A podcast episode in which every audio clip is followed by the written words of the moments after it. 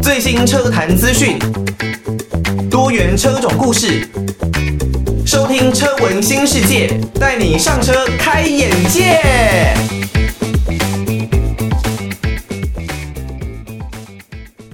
欢迎大家收听车闻新世界，我是艾格 （A.K.A. 联合公园大乐迷）。不过呢，在我们前面节目的一开始哦，并没有音乐的出现呢，而是除了音乐之外，我们光华之声旗下也相当棒的一个节目哦，它的听友活动音乐乌托邦。我们每一年呢，从下半年开始有各个节目就会有各式各样的听友活动，也欢迎大家可以踊跃的参与哦。在节目的一开始呢，艾格这一边要先来跟大家分享一些关于两岸的重要消息哦。那么首先。是在联合国这一边哦，人权专员认定中共在新疆严重的侵犯人权哦。这一次的严重侵犯人权的程度呢，可能是构成了反人类罪哦。那主要就是针对新疆维吾尔族穆斯林实施的这一些行为。这个人权专员呢，米歇尔·巴切莱特。在他即将卸任的时间点结束之前的十一分钟哦，他所在的人权事务高级专员办事处，我们后面就简称办事处哦，公布了一份迟迟没有发布的对新疆人权问题的评估报告。那这一份的报告呢，其实指控了相当多的一个事证啊。这一次的联合国调查可以说是相当的严谨哦。他们根据新疆人权问题的文件材料呢，进行了严格的审查，并根据标准的人权方法来评估中共这一些材料的可信度。同时，他们也特别关注了中共当局发布的这些像是法律啦、政策啦、数据啦，或者是声明啦。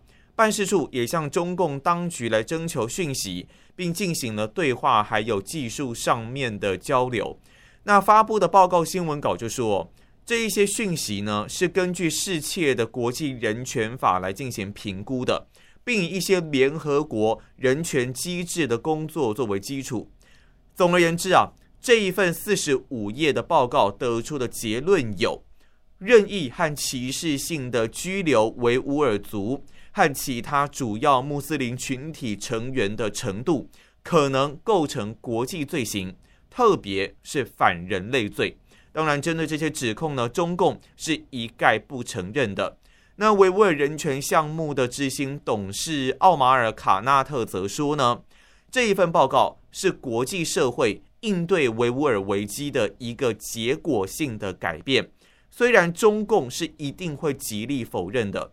但联合国现在已经正式承认，新疆正在发生可怕的罪行。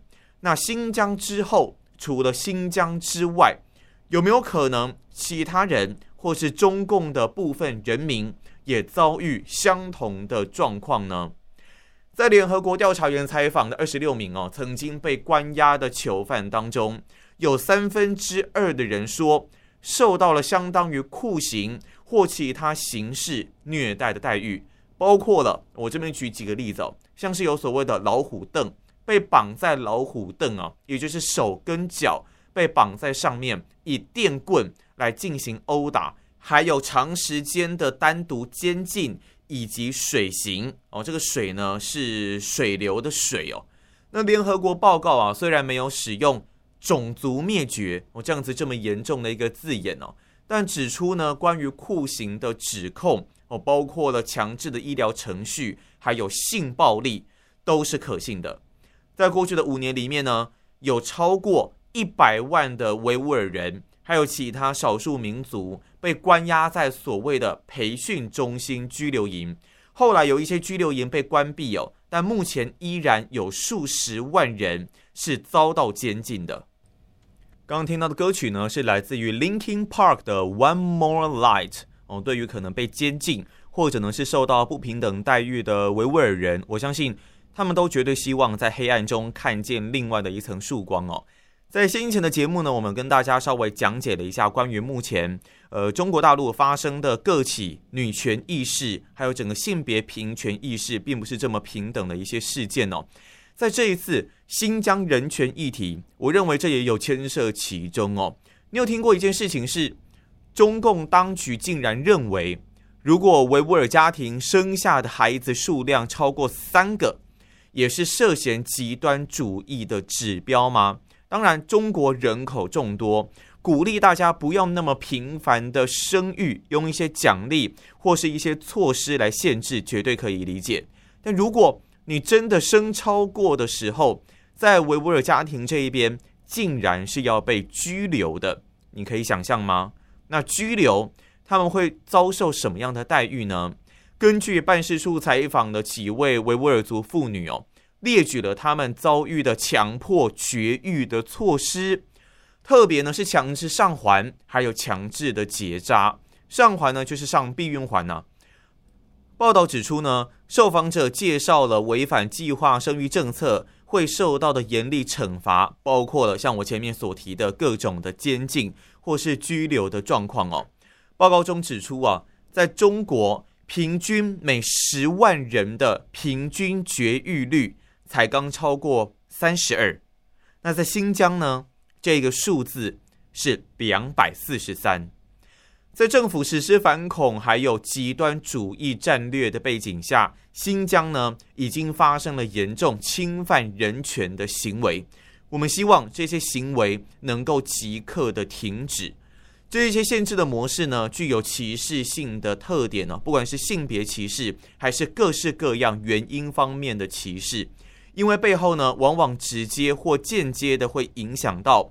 维吾尔族以及其他以穆斯林为主的社区，报告也说呢，他们也呼吁中共当局哦，要迅速的采取措施，释放所有在新疆被任意剥夺自由的人，并紧急公布那一些失联的家属一直在寻找的至亲的下落。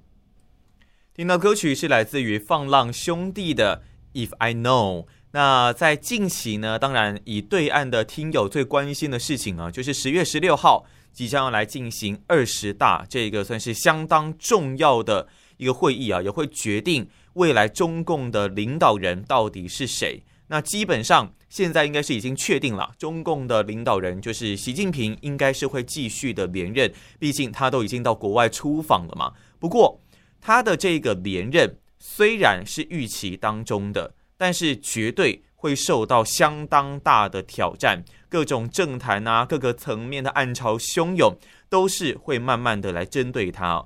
近日呢，就因为习近平啊持续没有露面，所以呢，有关他被软禁的传言已经开始四起哦，甚至呢，引发了西方媒体很多的关注哦。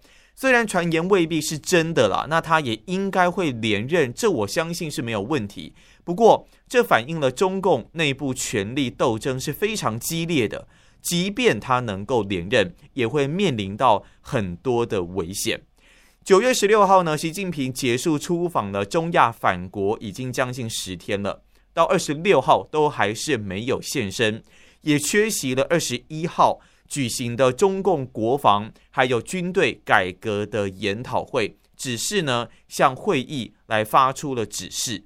那有很多人开始在传哦，习近平已经遭遇了不利的一个消息啊。在推特上面被热传的一则消息指出呢，胡温他成功说服了前任常委宋平，控制了中央警卫局哦。习近平在十六号返回北京的时候呢，就在机场被控制。被软禁在中南海的家中，十九届的七中全会就在十月初嘛，将会宣布真相云云哦。当然，另外呢，还有一位不便具名的大陆网络作家吴明，他曾经呢向记者证实哦，大陆疯传有关习近平被软禁的消息，最重要的军委改革会议也不让习近平来参加。当然。各式各样的流言其实都会有啦，毕竟目前他就是有很长的一段时间没有现身。那在过去几天呢，中国也大面积的取消航班。有一个无法证实的网传视频说，有一支长达八十公里的军方车队来进入了首都，都有助于啊推展了关于习近平被软禁的传言。不过当然很多都是还没有经过证实，但是。谣言其实也是一种的攻击性武器哦，因为这么多人在传，有的时候呢，确实会让整个政权产生一些松动的现象。那中国的问题专家张家敦哦，就认为有关习近平被软禁的传言当然是不真实的，但是意义是相当重大的。有一些事情已经有点不对劲哦。他认为谣言本身呢，就是一场潜在的运动。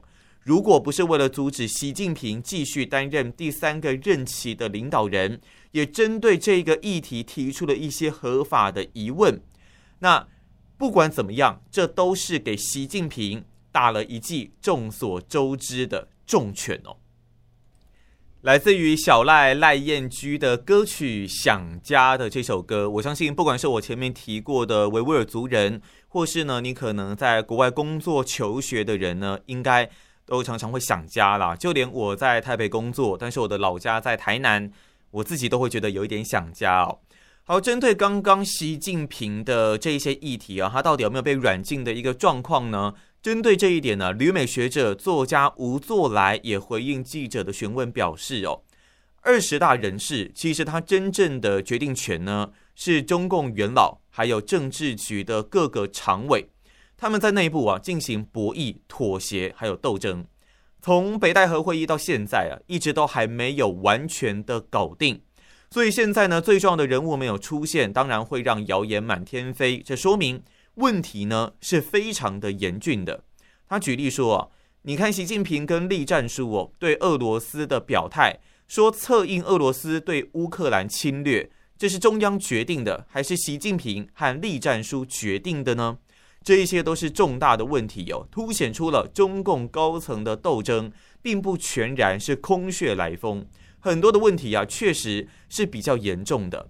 你看，像栗战书跟习近平。他们从俄罗斯回来之后，外交部长王毅最近就在美国和乌克兰外交部长会面，说明中国大陆方面尊重乌克兰的主权还有领土的完整，并反对使用武力作为解决分歧的方式。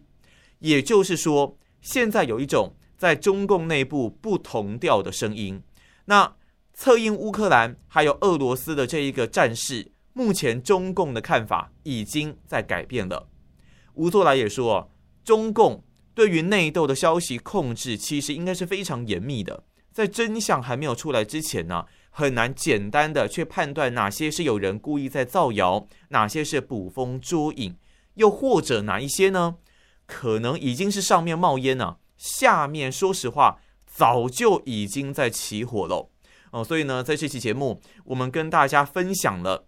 关于中共他们未来的一些状况，还有现在他们习近平到底要面临什么样的一个挑战？那在之前的节目呢，在我们车闻新世界有邀集到我的好朋友杰利，我来分享了关于他身为健身教练，他有没有认为说，诶，他们这种行业啊，应该要开什么样的车种呢？那如果未来他要换车，他会想要换什么样子的车子呢？那大家如果听上一集呃之前的节目呢，应该也就知道说，杰利呢他其实目前就是两辆车在挑哦。那原本呢他是看上了大众福斯的 Golf，那但是呢后来又决定可能要转到像雷克萨斯 UX 这一边的车款哦。那接下来呢我们跟他稍微聊一下，诶，为什么你会做这样的决定？那现在的这些车款呢，他们的内装吗？还是他们的整个空间啦、操控吗？跟过去他的认知又有什么样的不一样哦？或者是说，可能他对于车子的认知啊，或是他最主要的功能啊，那未来他如果还想要再换车，或是他的车会开多久，到底有什么样的想法？我们就来听听这段专访吧。刚刚有讲到说，身边的学长啊、同学是开什么车？那个时候当然就是以帅为主的话，真的就是很多学长就是 Golf。哦，就不会去考虑 Lexus 啊，毕竟会觉得好像是比较，呃，讲呃讲好听一点，就是比较成熟的家庭爸爸在开的这样子的车。但对于年轻人而言，可能就想要有一些比较帅的啊，没有屁股啊这样子，像马三嘛，对，然后 Golf 嘛这一类的掀背车，应该就是你们会考虑的一个车款。对。可是那好，既然嫌 Lexus 有点老气哦，那现在 Golf、嗯、你不继续等吗？就要转战 Lexus 了？其实我觉得这个真的就是。就是可能真的是让子弹飞的这个过程中会陆续，你当时事梗是不是？没错没错，最近在 Netflix 上对对，对，所以就是会发现，就是说啊，当初看好像很美好啊，陆续就会发现说，哎、欸，原来新款的这个 Golf 八有一些哎、欸、问题，那这些问题可能会是就是呃使用的方便性啊，妥善率这个可能就会。问题就是会比较大，所以我就会开始就有考虑说，那我是不是就要换，还是要换妥善率比较高一点的车系或是品牌这样子？你听到新的 Golf 比较多的问题是什么？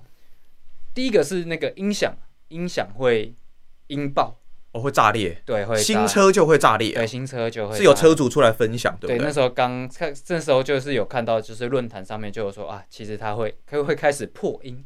那原厂有出保固吗？是它本来就这样，本来就这样，所以诶、欸、给的意见好像是说，那你就去诶、欸、选配 Harmy Garden 的音响喽。哦，可要加钱呢、啊。对，所以我就会觉得，嗯，OK，那这样的话，我可能就有一层，就是有一个考虑，就是多一层考虑在这边。这样，你当初那一台二八零 ETSI 的这一款 Golf，你业务跟你开价多少钱台币？哎、欸，我有点忘记了，但是应该是定价只能折大概两到三万的，那就是差不多落在一百三左右，差不多，差不多一百三左右的价格。对，那一般欧洲车而言，我们都会比较诟病的一个地方就是，它如果是低阶车款，就真的那个配备都很低阶，嗯，但是价钱却还是在那边，嗯，就就就觉得你那个 CP 值好像并没有来的这么的高。你刚刚有讲到妥善率这一点，现在有车主来讲这个问题吗？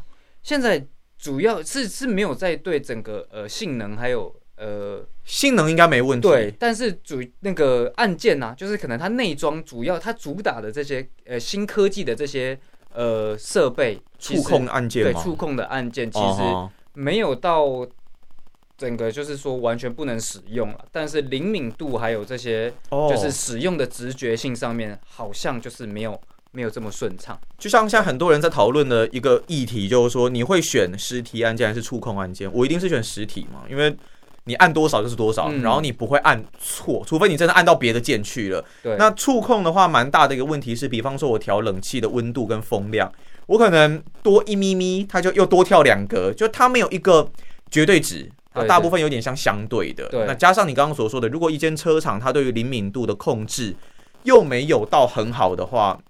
因为我们冷气什么的，通常都是你边开边调，对，你就很难去专心的去处理这个东西，会会比较复杂一点点。因为 Volvo 又遇到同样的问题，嗯，而且像刚刚讲到冷气的问题啊，它在界面上面的安排好像其实也不是这么直觉化。哦，是对它整个呃中央安座，再加上它车机的这个中控啊，你要选到冷气，它好像不会是在它的首页的一个界面，你可能是要需要做两三个步骤之后，你才可以去调整冷气的这些。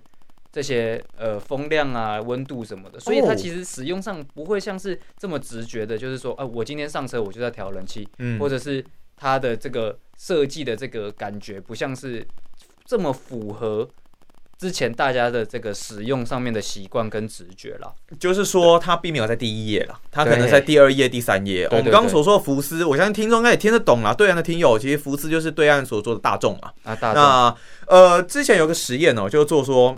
一九七零年代的一台富豪 Volvo 的小轿车，很老了嘛，大家全部都实体按键用转的。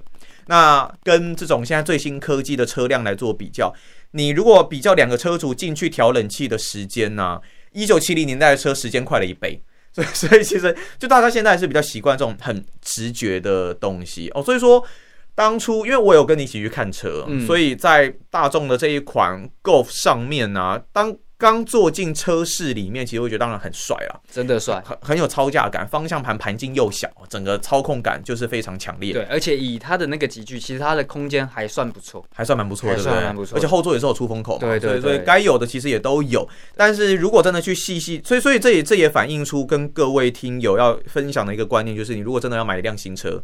你一定要去看一下车主们怎么说，一定是要对对，有没有什么灾情？尤其像福斯、大众，他们以前最容易出现就是变速箱问题嘛。嗯、那现在当然新款车，所以还不知道，但是就是要等待时间去做验证。可是像呃 UX 二五零 H，目前就没有什么灾情，对不对？目前没有什么灾情，嗯，而且日系车这种东西，基本上妥善率像你刚刚所说的，应该都是有蛮一定的品质，嗯，只是。很多人会担心油电车这之后的电池会不会是蛮大的一个状况。但现在原厂我记得都有提供八年，不然就是十六万公里这样子的一个保固，所以应该也不太需要担心。对，所以其实那个时候会是可能会是一个当初会后来会考虑 Lexus，也是因为它如果是在二手的这个车价，它会是比较保值的。啊，对，因因为你好像没有要一直开到，比方说开到二十年这种。对，所以其实在这个他们说大电池的这个保固的这个范围里面，其实它算是真的算是一个保值的一个车款了。嗯、那以当然是前期这样子市区代步什么，我是觉得是没有问题。你有考虑过什么？大概开几年就想要把车子卖掉吗？我大概是抓五年。五年，OK，差不多就准备要验车之前，台湾这一边的法令来说的话，对，五年那这样子折价空间应该应该也还好了。那你没有考虑过找二手车吗？诶、欸，我当初会想要买这个新，因为它二零二三有一个改款嘛。你说 UX 二五零 UX 对，它有一个改款.最主要的原因是因为它移除了它一些中央安座上面很多余的东西，多余的东西，对，像是呃光碟机啊。啊，比较不符合现代时代的这些产品。对，然后它这前阵前期的这个呃 Lexus 车系，它都会有一个呃很像滑鼠触控板的一个非常不灵敏的触控板。对，它那个叫一个 什么东西 Touch 什么东西的，我忘记了。嗯、对，Touchpad 之类的东西。对，反正它移除了这个东，嗯、这两个最主要我觉得很多余的东西，所以我就会觉得说，那如果是这样的话，我就考虑我我是买新车。的方式，呃，可是你现在定应该就是定二零二三的嘛？对，定二零二三。那他有预计多久会交车吗？呃，其实也是要四个月。你什么时候定的？我去年，呃，去上个月底。哦哦，上个月底而已，所以就是八月底哦，八月底哦，八月底的时候定，那所以大概是年末，年末明年初，对对对，会拿到这一辆车。你是选什么颜色啊？我是选黑色。深黑色，对它，呃，一般现在台湾常驻的三个颜色就是呃白色，然后它有一个星意黑，就是比较偏亮光泽一点点的，哦、对，然后另外一个是他们的经典的那个钛色，对，那如果是它的 Lexus，它原厂它还有另外一个深更深的一个深色的话，那个就是要也台湾是说要、呃、加钱，呃，预定生产，它不用加钱，但是你可能要再多等。OK，又或者是说，如果预定的这种车可能不太能退，倒是要是真的后悔或者怎样的，可是，但现在说实在，现在的车市已经是卖方市场了，你如果要退他定金就不给你，类、oh, 类似类似这样子啊。Uh, uh, uh. 那以像 Lexus 而言呢、啊，应该不只说 Lexus 啊，基本上还是各位听友，就如果说你未来。有卖车打算的，基本上还是白色跟黑色最保值，因为市场流通性很快。以二手车商而言呢，基本上流通越快的车子，它可以用越高的价格跟你收，因为它不会有什么损失。但如果你们是一些比较可能高价的车款啊，或者店里停比较久的那一种，那也许就要比较考虑一下它的一个折价了。除了这两个品牌，呃，雷克萨斯跟大众之外，有没有其他品牌是你当初有考虑过的？有啊。Toyota 跟马丰田，丰田跟马自达，马自达应该就马三嘛，马自达三。哎，没有，马自达那个时候其实是最一开始的梦想，其实是 MX 五。哦，M 叉五，没错，这取向很不一样啊，完全是一个跟跟你现在锁定的这个 UX 二五零 H 完全是不一样的风格，一个是乐趣，一个是实用，没错，所以一开始是以乐趣为主要考量，对，因为一开始就是想说，真的就是。主要就是自己在开，那当然家里如果需要诶、欸、接送啊，或者是比较需要有乘坐空间的车，其实就是开家里的车就就好。我其实本身没有需要什么接送的问题，所以我一开始就觉得说，那我就买一台我自己能开的车就可以了。而且它还是有两座啦，你还是可以坐一个人，再坐一个人，还是可以啦。对，但是可是后面还是。情绪勒索这些个事情，情绪还是很恐怖啦，还是很恐怖。哦、对，okay 最终最终没有选择。不过也真的啦，因为老实说，以我的角度来看，我也会觉得，如果真的买下去，有也许 也许会后悔啊。不然就是要再买一台家用车这样子。可是如果家里，因为我记得你爸爸也是有换车嘛。后来有换车，对不对？哎，原本 ES 应该换掉了，现在换掉了，换掉了，有换一台，嗯，所以好像现在想想也还好，也还好，还来得及后悔啊，要不要这是第一台 MX 五？等我们等我们工作室再扩大一点的时候，对，因为因为这个这个车哦，真的其实。不管是台湾还是大陆的听友，应该都是魂梦牵引啊。对于对于这一类车，就是哇乐趣啊，然后在山路之间那种穿梭的灵活度，轴距又短，整个车的动态是会让你开到笑出来的这种，不是开到睡着的这种，那这真的是一辆好车。对，在路上现在看到还是会哇。还是很羡慕，对不对？羡慕羡慕羡慕。对，然后当然当然，台湾适不适合开棚，这其实就另外一回事啊。你要把棚关起来也可以，就只是隔音比较差。但你开这种车啊，我觉得你应该也不会去在意隔音的，就是上山去吹风啊这样子。那除了这个，应该就是丰田八六嘛，对，前面讲过的八六又比 MX 五再来的稍微实用一些些。因为它二加二嘛，对不对？嗯，但是它的这个后面那个二真的是形形同虚设啊，不会啊，就载狗啊之类的。我不是说坐在后面的都是狗，我是说就是可以拿来载狗，好不好？但其实以小女生而言，好像平均的女性的身材而言，好像还可以啊。就你只是要用爬的，呃，可是它的这个整个舒适度真的是看起来是蛮悲剧的，就是就你不能坐长途。对，你不能坐长途，因为你可能会一直处于一个弯腰的状态。对，我觉得应该不到弯腰。女生的话进去之前，呃，我朋友有去跟我试坐过，他是会变歪头。哦，歪头，对 因为他他后面的那个后挡嘛，它是斜的，因为头格，所以他头必须要变歪的。呃，所以考虑到后座乘客的这个颈椎健康 程度，我们还是要，对啊，不要这么。所以对你来说，它其实跟 MX 五差不多。因为后座形同虚设，对，然后所以其实基本上你就要把它还是当做双座跑车来使用，对。可是它的其实它的后箱空间，如果你把后座倒平的话，要放你一些球具好像是可以啦。对，那当初其实是 OK。当初八六而言，反对最大的人是谁？反对最大是家是家人还是说女朋友这样子？哎，其实是女朋友哦，女朋友反反反对最大，哦女朋友很。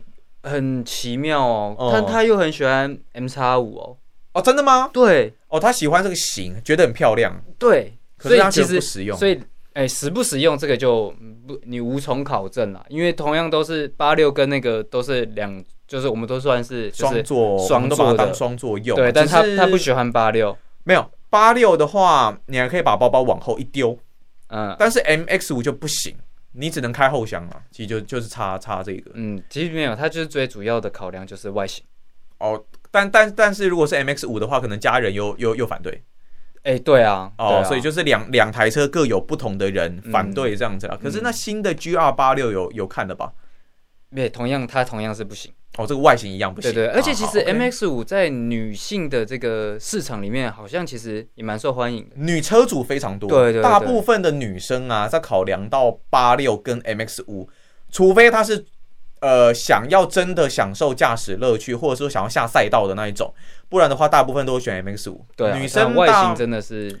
因为必须要说，马自达在最近几年，它的外形真的成功的收服很多的女性车主。嗯，它这个市场攻占的非常非常好。就就算我们男生去看，也会觉得哦，你讲到丰田，讲到马自达，女生应该都还是会选马自达啦。对，大部分对，所以也算是合理。但是。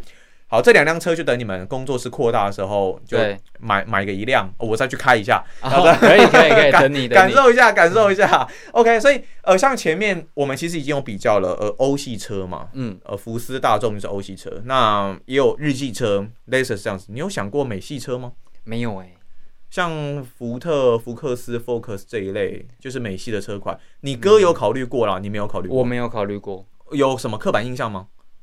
其实没有特别刻板印象，但是就是从来就不在这个射程范围内了，就是没，哦、没考虑过，没考虑过，真的没有考虑过。那如果像美式肌肉车那种野马，嗯，也没有，可能跟我自己的形象也不太不太合适。对，你你要再更粗壮一点是吗？也没有啦，也不是啊。对，我就是觉得对，没有没有没有考虑。对，OK，所以美系车应该是还好。那对于你现在的选择？